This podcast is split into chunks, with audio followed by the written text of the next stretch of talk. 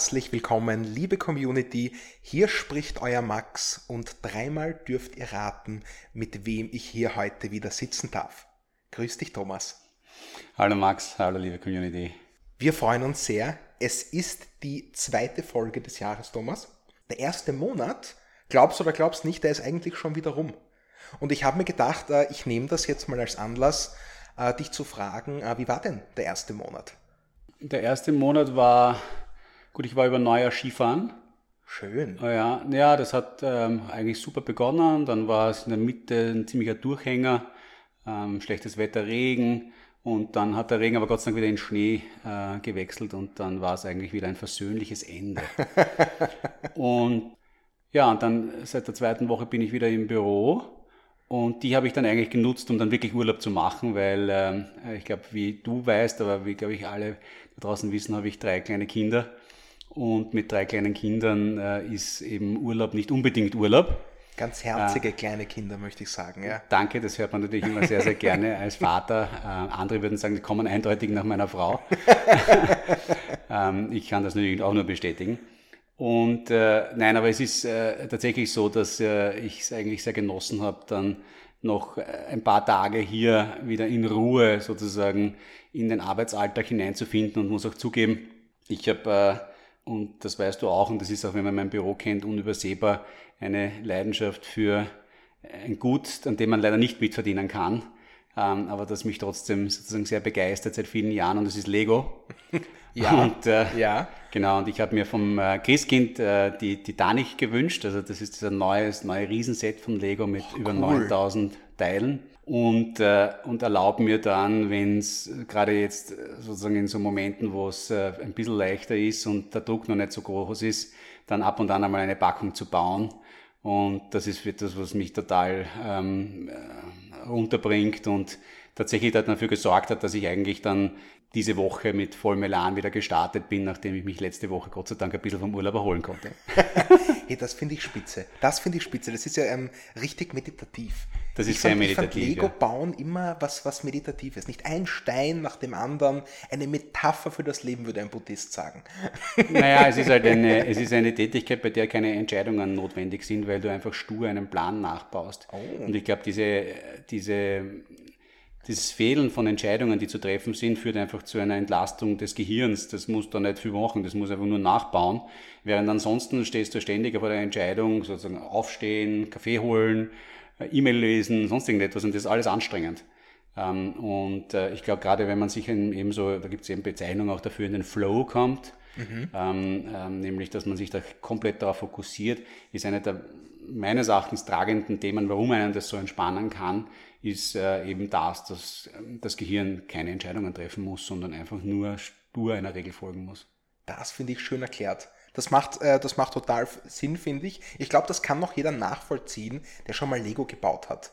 Und ich behaupte mal, das sind einige da draußen, ja. mir inklusive. Ja. ich erinnere mich noch gut, wie mir mal so als Kind eins von diesen äh, Star Wars Schiffen, mhm. ja, diese Raumschiffe hatte ich, habe ich eins bekommen, ja. ist mir runtergefallen. Oi. Ich, ich kann mich nicht erinnern, es wie lange Es gibt nichts Schlimmeres als ein Lego-Modell, ein großes, das zerbricht. Ja, ja, ja, es ist tragisch. Aber es gibt viel Schlimmeres, aber es gibt viel Schlimmeres, aber ein Lego-Modell ein zweites Mal zu bauen, ist eine Katastrophe. große Herausforderung. Und ich sage mal, ja, Thomas, ich bin froh, dass der Jänner gut gelaufen ist. Und äh, es gibt aber auch eine Sache, die läuft nicht so ganz rund. Und nachdem wir hier äh, natürlich auch investigativ in On360 eintauchen, ja, mhm. äh, möchte ich hier im Namen aller User nachfragen, was ist das Problem hinter den On360s momentan? Warum ist es ein Problem, äh, die auszuzahlen? Was ist das Problem, genau? Ähm, viele User haben Nein, du brauchst nicht weiterreden. ich kenne das Problem. Oh, okay. Jetzt hast du mich aber sauber dran gekriegt. ich ich, ich kenne das Problem natürlich nur zur Genüge. Ähm, die, schau, das Problem ist einfach dass äh, zu dem Zeitpunkt, wo wir unser System auf unsere eigene Software äh, überwechselt, äh, gewechselt haben, ähm, gab es viele Schnittstellen, die wir neu modellieren mussten und eine, die nicht hundertprozentig perfekt modelliert wurde, war diejenige, die eben automatisiert dafür sorgt, dass diese 360s ausgezahlt werden. Und jetzt haben wir natürlich viele Themen ähm, immer wieder auf der IT-Seite, mit denen wir uns beschäftigen. Und äh, nämlich so sogar sehr, sehr viele Themen. Und wir haben eine, eine Liste, die wir abarbeiten. Und äh, da kam immer wieder das Thema 360s auf und wir haben es immer wieder angegriffen und immer wieder teilweise nur gelöst, weil wir immer draufgekommen sind, dass na, an der anderen Stelle sind noch welche hängen geblieben. Mm. Ähm, das hat jetzt einfach gedauert. Ähm, das tut mir auch leid. Wir mussten an einigen anderen Stellen eben auch dann nochmal prioritär nacharbeiten. Aber ich kann äh, berichten, dass wir mit dem heutigen Tag das Problem, so wie es mir zumindest mitgeteilt wird, von der IT zu 99,9 Prozent gelöst haben. Es sind heute noch einmal knapp 1000 360s ausgezahlt worden oder in die Auszahlung gekommen. Und es sollten die Prozesse jetzt auch wieder so laufen, dass es tatsächlich automatisiert funktioniert. Ich möchte mich an der Stelle auch nochmal entschuldigen für all äh, diejenigen, äh, bei denen es jetzt etwas länger gedauert hat. Ähm, tut mir leid, ähm, es ist solche Prozesse, wir sind kein riesengroßes Haus, klarerweise, wir müssen priorisieren. Ähm, das ist ein wichtiges Thema, wir haben es immer wieder angegriffen, aber es kam immer wieder was Neues dazu. Äh, wir sind da sehr dankbar dafür, dass ähm, ihr euch dann auch immer gleich bei uns meldet. Ähm, und der liebe Nico, bei dem das immer aufschlägt, der hat sehr, sehr viel Gehör bei uns. Und äh, ich glaube, hoffentlich mittlerweile äh, sollte es jetzt kein Thema mehr sein. Wenn es das ist, bitte einfach weiterhin schreiben. Ähm, kann durchaus sein, dass wir noch die ein oder andere Spezialsituation übersehen haben. Das Ganze ist eben gerade durch die Thematik, dass man es auch anrechnen kann auf den Sparplan und so ist die Komplexität nicht zu unterschätzen. Ähm, und ähm, soll aber keine, sozusagen keine Ausflucht sein, sondern einfach eine ehrliche Entschuldigung, haben wir nicht perfekt gemacht. Ähm, hoffentlich soll es jetzt wieder gut funktionieren. Wenn nicht, entschuldige ich mich dann in zwei Wochen noch einmal. Aber ähm, bitte keep, me, keep us posted und äh, wir werden auf jeden Fall schauen, dass das gut funktioniert. Äh, gut, ähm, das, das war das leichteste Verhör, das ich je gemacht habe, glaube ich. Ja. Nicht, dass ich so viele gemacht hätte, aber äh, danke Thomas. Ähm, ich, ich sage mal nicht persönlich, okay, da zeige ich Verständnis, äh, danke. Äh, Finde ich super zu hören und wir dürfen also davon ausgehen, äh, dass das Problem äh, in Zukunft kleiner wird und sich letztendlich auch in, in Wohlgefallen auflöst. Davon gehe auch ich aus. Fantastisch. Fantastisch. Na gut, das, da, dann, dann können wir ja direkt weitermachen eigentlich. ja. Und zwar würde ich gerne äh, zu zwei Kommentaren kommen, äh, die sich beziehen auf unsere Folge mit der lieben Larissa Krawitz. Mhm. Ja, da haben wir von unserem wohlbekannten und gern gemochten User Reist mhm. einen Kommentar, der lautet wie folgt. Ich bin durchaus optimistisch, dass der echte Frauenanteil größer als 20% ist. So ist mein persönlicher Frauenanteil schon bei 33% je ein Depot für mich und dann je eines für meinen Sohn und für meine Tochter. Da meine Frau auch dabei ist, beträgt der haushaltsbezogene Own 360 Frauenanteil sogar 50% schreibt er da mit lachenden Smileys. Was hältst du davon, Thomas? Das sind ja gute Nachrichten, oder? Ja, ja, ich habe mich gerade jetzt gerade gefragt, ob das kapitalgewichtet ist, also ob das sozusagen auch schon berücksichtigt, wie viel Geld verhältnismäßig eingezahlt wird bei den Kindern versus den Erwachsenen. Ah, interessanter Punkt, ja. aber äh, nichtsdestotrotz, ehrlich gesagt, ich habe so nicht, noch nicht drüber nachgedacht, ähm, finde das aber eine sehr, ähm, eine sehr schlaue Beobachtung. Ähm, die trifft natürlich auch äh, auf mich zu. Ich, meine, ich habe ähm, auch ähm, von meinen drei Kindern zwei Mädchen und einen Buben und dem natürlich auch alles, alle Depots, auf die ich fleißig einzahle. Die haben übrigens auch, ähm, was wir Sparschweine nennen. Also sie haben einerseits Depots, auf die ich halt einen monatlichen Sparplan angelegt habe, aber sie haben auch Sparschweine und das sind äh, auch Depots in dem Fall ähm, für alle drei jeweils eines. Und immer wenn sie mir äh, mindestens fünf Euro in Cash geben, dann verdopple ich ihnen das und zahle ihnen das auch nochmal aufs Depot ein. Das ist eine tolle Sache. Ja, und, äh, und äh, die kleinste ist interessanterweise da die aktivste. Also die ist sozusagen immer darauf erpicht, dass sie irgendwo äh, irgendwie Geld daher äh, bringt, äh, weil sie weiß, dass der Papi es verdoppelt. Ähm, und ist immer ganz, wenn sie nur vier hat und sie braucht noch einen Euro und dann ist sie immer ganz sozusagen außer sich und muss irgendwie überlegen, wo es den Euro herkriegen kann, dass sie möglichst schnell dem Papi wieder das Geld geben kann, damit der Papi dann das verdoppelt und auf ihr Sparschwein einzahlt. Aber zurück zu dem Punkt, also ja, das ist eine sehr, ähm, eine sehr spannende und gute Beobachtung.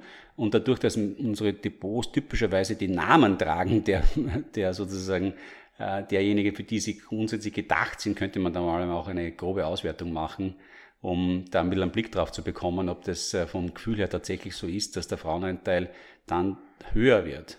Ähm, würde mich nicht wundern. Also ich finde es ein sehr spannender Gedanken und erinnert mich immer wieder daran, dass man, selbst wenn man sich mit diesen Themen so ewig beschäftigt wie ich schon, dass man immer wieder Neues äh, entdeckt. Ja? Und das erinnert mich ein bisschen so an diese Sicht, die wir versuchen zu äh, transportieren, dass auch ein Fonds wie ein Unternehmen ist. Das ist auch etwas, was eigentlich total sinnfällig ist, ja. Aber wenn du das noch nie so gesehen hast und es dir keiner sagt, ja, denken die Leute typischerweise so nicht über einen Fonds nach. Ja, da kann ich dir noch recht geben. Und, ja. äh, und by the way, das ist etwas, was vielleicht zum äh, deiner Frage, wie hat das Jahr begonnen, äh, erwähnenswert ist. Es hat sehr gut begonnen, weil wir ähm, über 100 Mitarbeiter in unserem Unternehmen anstellen seit Anfang des Jahres. Uh. Das heißt, wir brechen das ja so runter, dass wir sagen, naja, wenn wir halten x Anteile an Volkswagen und Volkswagen insgesamt so viele Mitarbeiter, dann arbeiten von den gesamten Volkswagen-Mitarbeitern, weiß nicht, drei für uns. Das ist im Übrigen gar keine, keine, keine total erfundene Zahl, es ist wirklich in der Größenordnung die sich so abspielt. Und das kannst du natürlich für jedes Unternehmen machen, weil wir wissen, wie viele Aktien haben die insgesamt, wie viele Aktien haben wir, wie viele Mitarbeiter haben die insgesamt, wie viele Mitarbeiter gehören uns sozusagen oder gehören uns oder arbeiten für uns. Und, äh, und diese Summe zeigen wir auch auf der App. Und das ist unter dem Baum zu finden. Ja, genau. Und, und die ist jetzt das erste Mal über 100.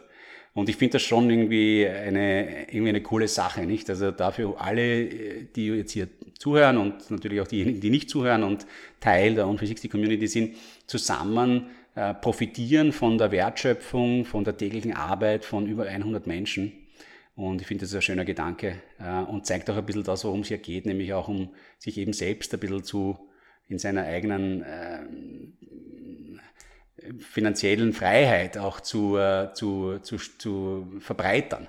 Eben nicht nur auf die eigene Arbeit zu setzen, sondern auch auf die Arbeit von äh, anderen.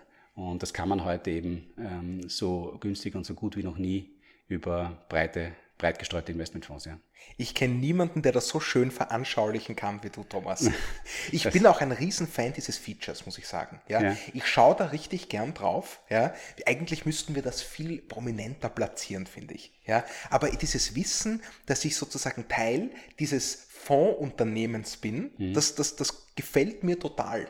Ja? Also ich, ich schaue mir das richtig gern an, nur den Dividendenslider schaue ich mir lieber an. ja, der ist ein bisschen konkreter. Ja, ja, da kann ich mir, da kann ich so richtig äh, was zum Anfassen habe ich ja. da.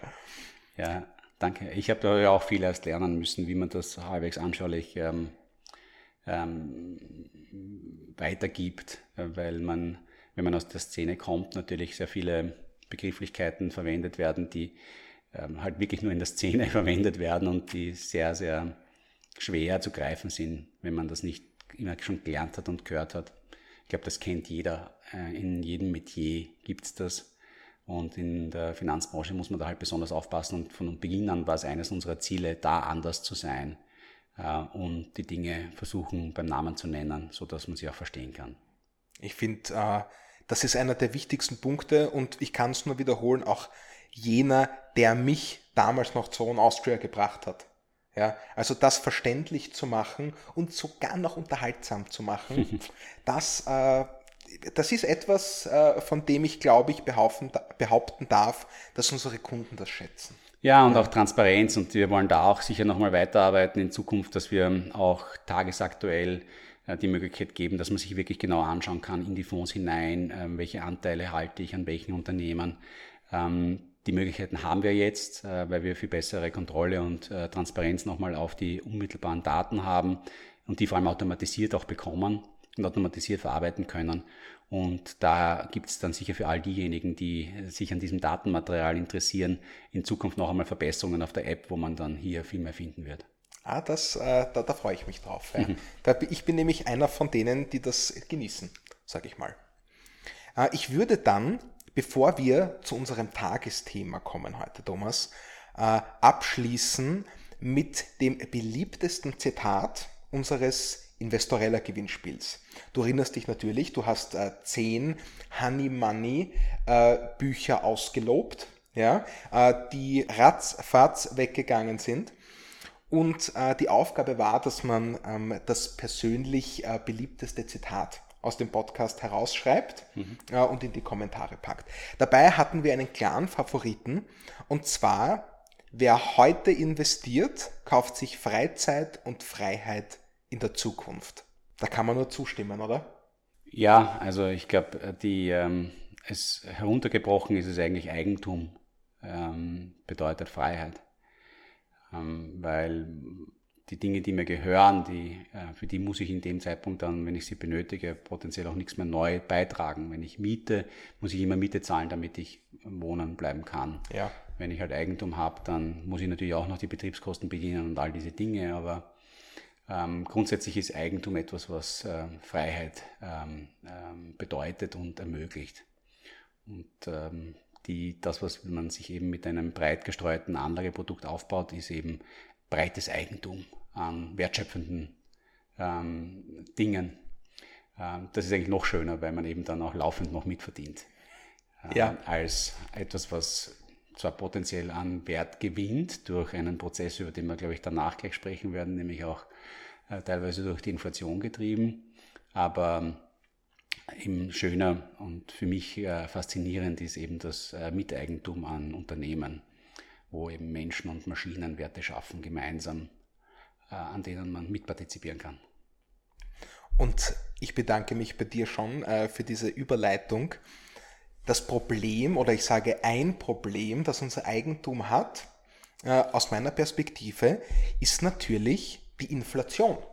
Denn die Inflation, soweit ich verstehe, und ich hoffe, du wirst mir da behilflich sein heute, greift ja sozusagen den Wert unseres Eigentums irgendwie an, aber auf unterschiedliche Art und Weise.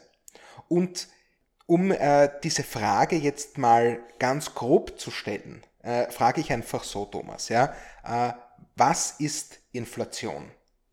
Ja, also die übersetzt das ist die Geldentwertung. Ja. Okay. Und was bedeutet das? Das heißt, dass ich mir typischerweise in einer Marktwirtschaft dadurch, dass die Preise frei gebildet werden, am Markt Abhängigkeit von Angebot und Nachfrage nach gewissen Gütern, ähm, diese Preise in die Zukunft betrachtet steigen. Das heißt, wenn ich heute für etwas 100 zahle, dann ist es mit hoher Wahrscheinlichkeit so, dass ich in einem Jahr dafür nicht mehr 100 zahlen muss, sondern 102 zahlen muss.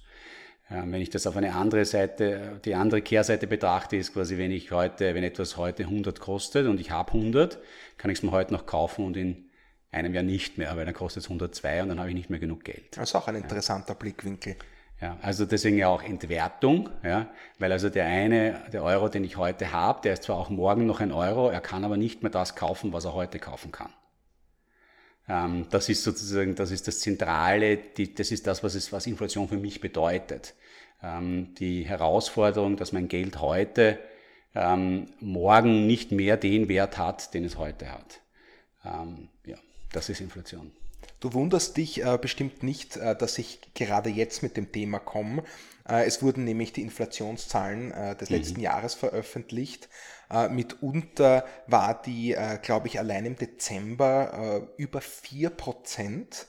Das heißt, den Euro, den ich hatte und nach wie vor habe, um den kann ich mir sozusagen 4% weniger kaufen das, äh, du musst, musst aufpassen, diese Inflationsraten, die ähm, denen in den Medien immer gesprochen werden, beziehen sich immer auf ein Vorjahr. Das heißt, wenn du im Dezember hörst 4%, dann ist es im Vergleich zum Dezember des Vorjahres, nicht zum Vormonat. Aha, okay. Ich verstehe, ich ja. verstehe. Und gibt es natürlich unterschiedliche Arten und Weisen, wie man das rechnen kann, aber das, was du typischerweise in 95% der Fällen hörst, bezieht sich immer auf ein ganzes Jahr. Okay, ich verstehe. Und jetzt äh, drängt sich für mich einmal vordergründig eine Frage auf, ist das gut oder schlecht? Für denjenigen, der ähm, keine wertschöpfenden Assets hat, ähm, ist es sehr schlecht, nicht? Weil äh, das, was er heute hat, wird weniger wert. Ähm. Das heißt, wir reden da, weil du hast vorhin gesagt, schon Geldentwertung. Mhm. Also wir reden ähm, eigentlich man kann jetzt nicht über eine Asset-Entwertung reden oder sowas, sondern man redet sozusagen vom Geldschein, von der Münze. Ja, vom nicht, vom nicht äh, zinstragenden ähm, Wert.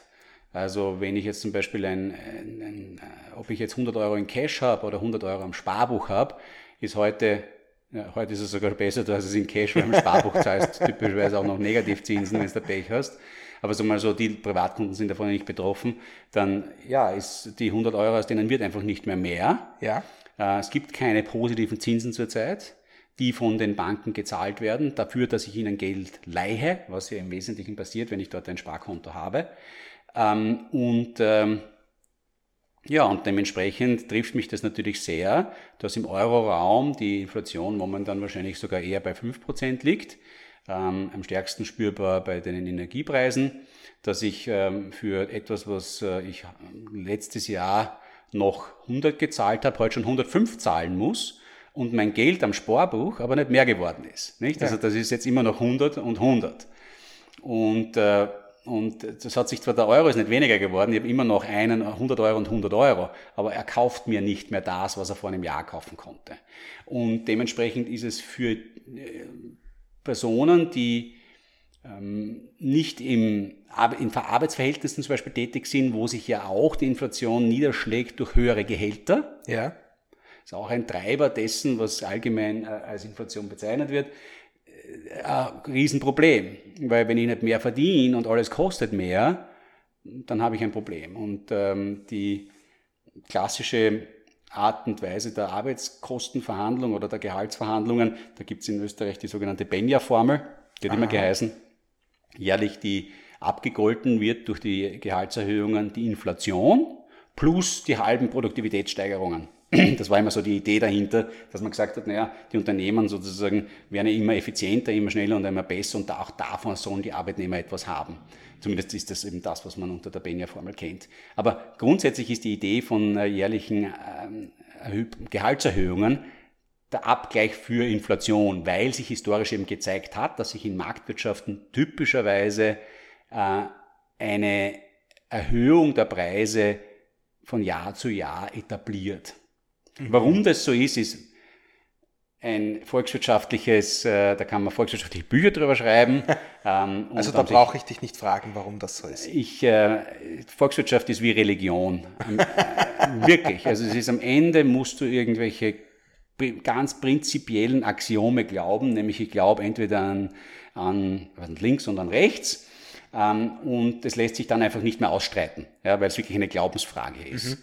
Ähm, natürlich gibt es dahinter sozusagen ein paar Themen, die unbestritten sind. Es gibt halt sowas wie eine ähm, äh, Supply-Side-Inflation, also die vor allem dadurch getrieben wird, dass es äh, weniger Güter auf einmal gibt, als nachgefragt werden, weil eben in der Güterlieferkette ein Problem besteht.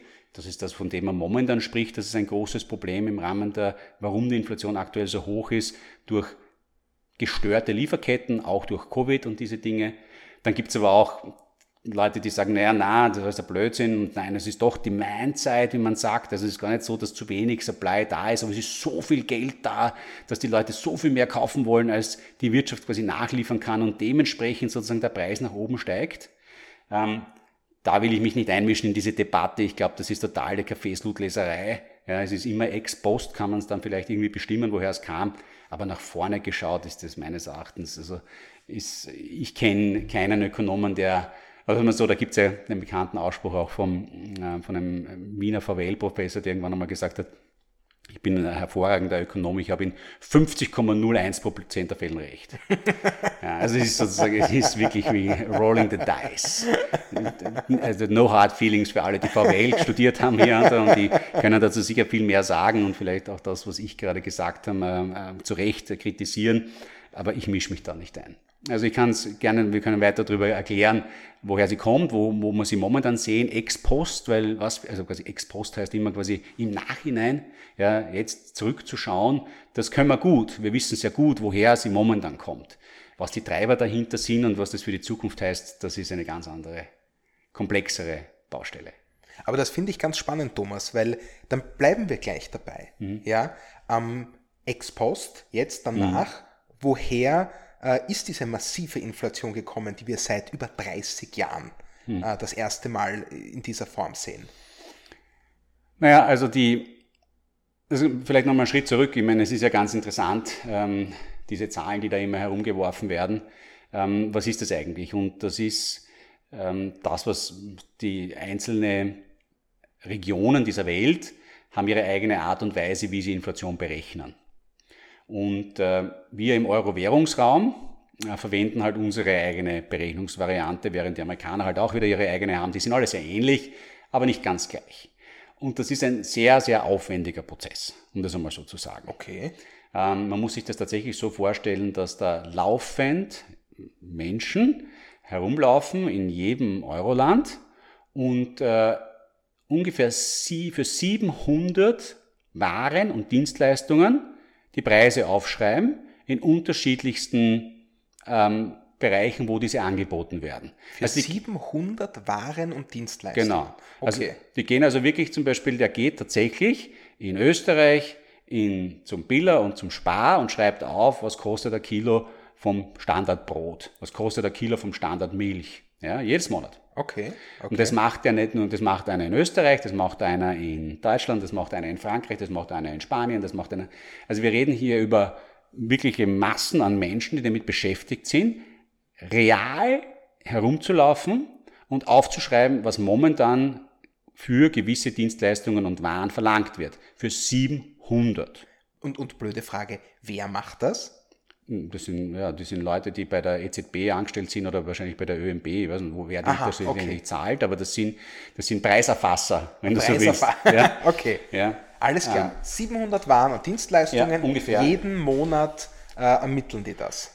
Genau, also das ist richtig und äh, es ist in jedem Land ein bisschen unterschiedlich, ob 700 sind oder 600 sind oder was auch immer, aber grundsätzlich ist es eine, eine Zahl von rund 700 ähm, und das bezieht sich halt auf alle Lebensbereiche, weil die Idee der, dieser, dieser, dieser Inflationszahlen, über die wir sprechen, ist, dass sie dir einen, einen, einen Überblick gibt, wirklich über was es für dein Leben bedeutet. Und so geht man von einem durchschnittlichen äh, Bürger aus, wie der sein Leben gestaltet, im Sinne von, was er für Nahrung ausgibt, was er für ähm, Energie ausgibt, also für Wohnen äh, und auch Transport, was er für Unterhaltung ausgibt. Äh, und da gibt es quasi so zehn unterschiedliche Kategorien und die werden halt gefüllt mit diesen 700 Preisen und das wird sich dann, das wird dann immer wieder verglichen.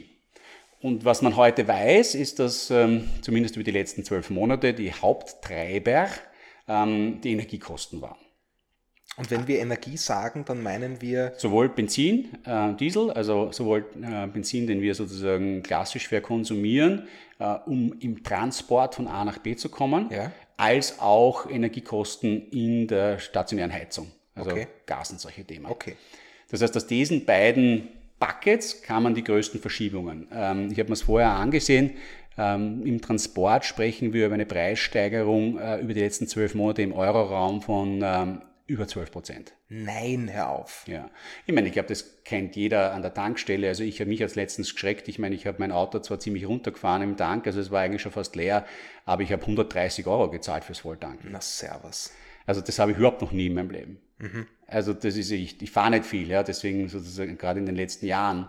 Aber das ist mir noch nie, also ich, ich war war ganz sozusagen im Himmels Willen jetzt 130 Euro? Ich, ich, ich merke dein, really? dein äh, Erschrecken, ja. ja. Also es ist, es ist echt, ähm, da hat sich, und man sieht das ja auch, die Rohölpreise sind massiv gestiegen. Ähm, die, und das wird natürlich an den Zapfsäulen weitergegeben von den, mhm. ähm, ja, von den Anbietern. Und äh, ich glaube, äh, die viele von, also wir sind wahrscheinlich ganz viele von unseren äh, Kunden werden gar keine Autos mehr haben. Das heißt, das ist vielleicht gar nicht so das große Thema, aber ich glaube, wir alle sehen es im Bereich der äh, Heizkosten, ähm, generelle Betriebskosten für unser Leben. Ähm, das sind nämlich auch Kosten, äh, denen kann man ja nicht ausweichen. Nein, denen kannst du ganz schwer nur ausweichen. Nicht ja, da musst du schon Einsiedler werden, ja. aber, und, und das macht aber auch die Inflation äh, so interessant, wenn man es neutral formuliert, und äh, so gefährlich, äh, wenn man es nicht neutral formuliert. Nicht, weil wenn ich jetzt gezwungen bin, Auto zu fahren, dann heißt das jetzt für mich, dass ich 12% mehr ausgeben muss. Ja? Und äh, 12%, das ist jetzt eine Hausnummer, nicht? Das ist nicht, nichts, was man äh, auf der Straße oder, oder jetzt unbedingt bei der, bei der Gehaltserhöhung mal so schnell reinverhandeln kann. Nein, natürlich nicht. Und vor allem die Gehaltserhöhung läuft dem Ganzen ja typischerweise nach. Mhm, ja, natürlich, du hast recht. Ja. Also du hast zuerst einmal die Inflation und dann wird es halt ausgeglichen, aber da habe ich ja jahrelang mehr oder weniger schon mit diesen erhöhten Preisen und wenn das sprunghaft passiert, ist das halt umso größer, dieser, dieser Effekt, dass das ähm, herausfordernd ist. Ähm, ich meine, ich habe ein anderes Beispiel aus dem Dienstleistungsbereich, weil ja, es mich auch da was, fast weggepfiffen hat. Ähm, ich habe ähm, von meiner Bank ein Schreiben bekommen, wo eben sehr freundlich drinnen steht, sehr geehrte Kundinnen und Kunden, wir möchten Sie rechtzeitig über die inflationsbedingte Anpassung unserer Preise für Dienstleistungen in der Kontoführung informieren. Und dann steht im nächsten Absatz, mit 1.4. passen wir die Preise um 5,6 Prozent an. 5,6 Prozent? Ja, das heißt, ähm, und ich meine, in dem Fall ist kein Beispiel genannt, aber ich habe auch bei einer anderen äh, Bank ein Konto, dort werden die Preise nur um 4,25 Prozent angepasst. Aber, und dann steht dort, dadurch erhöht sich beispielsweise Ihr Kontoführungsentgelt von 19,13 Euro auf 19,94 Euro. Das heißt, für die gleiche Dienstleistung ähm, zahle ich nächstes Jahr um 80 Cent mehr pro Monat. Das ja. ist jetzt gut, das ist jetzt am Papier eine kleine Zahl, ja. aber wenn wir ähm, bedenken, dass sich in allen Lebensbereichen eine ähnliche Erhöhung äh, abspielt, dann äh, hast du jetzt quasi als Aufgabe, hier über 5% mehr Einkommen irgendwie zusammenzukratzen. Das ist richtig und ich glaube, was eben ganz wichtig ist, ähm, ist die, wieder jetzt die Brille zurück zum Investieren auch dazu. Mhm. Ähm, wie gesagt, das Sparbuch ist ja eine, ich, ich gebe das Geld an eine Bank und die Bank macht das, was sie typischerweise, ähm, mit dem sie früher Geld verdient haben, nämlich sie nimmt dann dieses Geld, das sie ja die Sparer geben und gibt dafür Kredite. Ja, ja? Und ja. an den Krediten verdient sie Geld mehr als sie den Sparern Zinsen gezahlt hat. Ja, und das, so, also das, das ist eigentlich das klassische Kreditgeschäft. Okay, ja. Du holst die Einlagen vom Sparer, dem gibst du 2% und du verleihst das Geld für 4%. Der Sparer ist glücklich, weil der hat 2% bekommen für sein Geld. Ähm, der Kreditnehmer ist glücklich, weil der hat für 4% an Kredit bekommen und du bist glücklich, weil du hast die 2% in der Zwischendrin verdient. Ja, so, okay. Das ist das klassische ähm, Kreditgeschäft, wenn man so möchte. Funktioniert heute also ein bisschen anders, weil natürlich die Art und Weise, wie sich Banken refinanzieren, das heißt, wo sie das Geld herbekommen, dass sie herleihen, nicht mehr nur der Sparer ist, sondern vor allem der internationale Kapitalmarkt, der Interbankenmarkt, das borgen sie sich was Gott wo aus. Ähm, damit habe ich das Problem, dass sozusagen diese, äh, dieser, ich, mein Warenkorb, mit dem ich durchs Leben gehe, äh, ist jetzt auf einmal teurer geworden. Ja. ja? Deutlich. Und deutlich teurer geworden. Ähm, da gibt es auch, und da, ähm, wir haben auf der App ja darüber berichtet, der Karl hat dann zu einem Artikel geschrieben, da gibt es über so einen persönlichen Inflationsrechner auch ja. im, äh, im Internet, weil dieser, diese Inflation bezieht sich eben auf so einen Durchschnittswarenkorb, also was so der durchschnittliche Bürger ähm, so verbraucht. Wenn jetzt du zum Beispiel kein Auto hast, dann ist deine Inflation niedriger weil dort war sie am höchsten in den letzten zwölf Monaten durch die Treibstoffpreise. Wenn du keinen Treibstoff konsumierst, ist deine persönliche Inflation deutlich drunter. Und mit diesem Inflationsrechner kannst du solche Anpassungen machen, um für dich sozusagen ein bisschen herauszufinden, was ist denn eigentlich die Inflation, mit der ich zu kämpfen habe. Ja, und, äh, und die, diese Preissteigerungen, die wir da sehen, ähm, eben, die da auch hineinfließen in die Berechnung dieses, äh, dieses, dieser, dieser Zahl, ähm, die kommen ja teilweise auch eben von unseren Unternehmen. Nicht? Also, ah, ja. Natürlich, weil so, also quasi, wo, warum zahle ich jetzt für, also für Essen zum Beispiel mehr? Naja, unter anderem weil auch, weil die Nestlé halt die Preise erhöht hat. Ja, natürlich. Ja, und natürlich. Die Nestlé sagt natürlich, ich habe die Preise erhöht, weil ich viel mehr dafür zahle, für die Rohmaterialien und, und da, da, da, da, da. Aber grundsätzlich sozusagen ist diese Preiserhöhung ähm, die in den Unternehmen passiert, etwas, was natürlich sich auch wieder in den Aktienkursen widerspiegelt. Mhm. Und deswegen muss man eben sehr aufpassen, wenn man über die Preisentwicklung oder die generelle Performance von, von Anlagen spricht, ob man über eine Entwicklung vor oder nach Inflation spricht. Nicht? Weil wenn ich auch am Aktienmarkt zum Beispiel in einem Jahr 10% Wertsteigerung habe, ich habe aber eine Inflation von 5%, dann habe ich eigentlich eine reale Wertsteigerung, wie man sagt, nur von nur 5%. Das trifft ja sehr gut zu auch auf unsere momentane Situation, nicht? Das ist etwas, was man momentan sehr, sehr, sehr, also was mich ehrlich gesagt immer wieder auch in gewisser Weise beruhigt, weil wir haben jetzt ähm, Jahre von sehr hohen Renditen gesehen, aber eben Renditen vor Berücksichtigung der Inflation. Wenn ich jetzt wieder die Inflation abziehe, wir reden ja im Euro-Raum von 5%, aber in den USA haben, stehen wir bei 7% year over year. Ähm, dann ist die Rendite des amerikanischen Aktienmarkts, insbesondere wenn ich die ganz, die, sozusagen diese die sehr, sehr hohen Bewertungen im Technologiebereich rausrechne, nicht deutlich über dem historischen Durchschnitt. Also das beruhigt dich, weil das bedeutet, dass die Unternehmen nicht so massiv überbewertet sind. Genau, so würde ich das, so kann man das meinen, das, was ich jetzt gesagt habe, interpretieren. Ich glaube, wenn man eben inflationsbereinigte Renditen sich ansieht, dann ist man im Rahmen dessen, was historisch an Wertschöpfung möglich war. Ähm, weil am Ende des Tages ist ja das, was nur dazu führt, dass es eine Steigerung kommt, weil eben ähm, frische Werte geschaffen werden durch die Übersetzung von Rohmaterialien in neue Güter. Und, ähm, und das kann nicht unendlich ins in den Himmel wachsen. Und die Renditen, die wir die letzten äh, Jahre gesehen haben, sind eben, und die Renditen, über die man in den Zeitungen liest, sind immer vor Inflation. Ähm, und wenn man sich aber überlegen möchte, kann das denn überhaupt sein und kann das nachhaltig sein, schaut man besser auf die realen Renditen. Äh, und das sind eben die Renditen nach Inflationszahlen. Thomas, die, schauen nicht so, die schauen gar nicht so übertrieben hoch aus. Thomas, wir sind leider schon wieder am Ende unserer Zeit, ja, so sehr äh, ähm, mich das stört. Ähm, als letzten Punkt, kannst du uns vielleicht äh, irgendwas über die Zukunft sagen? Ist das etwas, äh, was ich dir so äh, hinwerfen kann? Wird die Inflation weiter so hoch sein? Wird sie wieder fallen? Es ist ein wunderbares Buch, das ich vor wahrscheinlich 20 Jahren das erste Mal gelesen habe, vom ähm, Konrad Lorenz und Viktor Frankl. Das hat äh, den Titel, den ich dir als Antwort geben möchte, Die Zukunft ist offen. herrlich. Thomas, herrlich. Ich bin begeistert. Und äh, mit, äh, mit diesem äh, fantastischen Buchtitel ja. Äh, verabschieden wir uns für heute, Thomas. Hast du noch ein Schlusswort für uns? Nein. du, das, das, musste ich jetzt noch machen, das war das Comeback dafür, dass du mich vorher so aufsitzen hast lassen. Äh, Thomas, danke für das herrliche Gespräch. Es war ein Riesenspaß. Äh, ich freue mich jetzt schon aufs nächste Mal. Ich mich auch. Danke. Äh, und damit bleibt uns nur noch zu sagen, guten Morgen, schöne Mittagspause oder gute Nacht, je nachdem, wann ihr das hört. Ciao. Tschüss.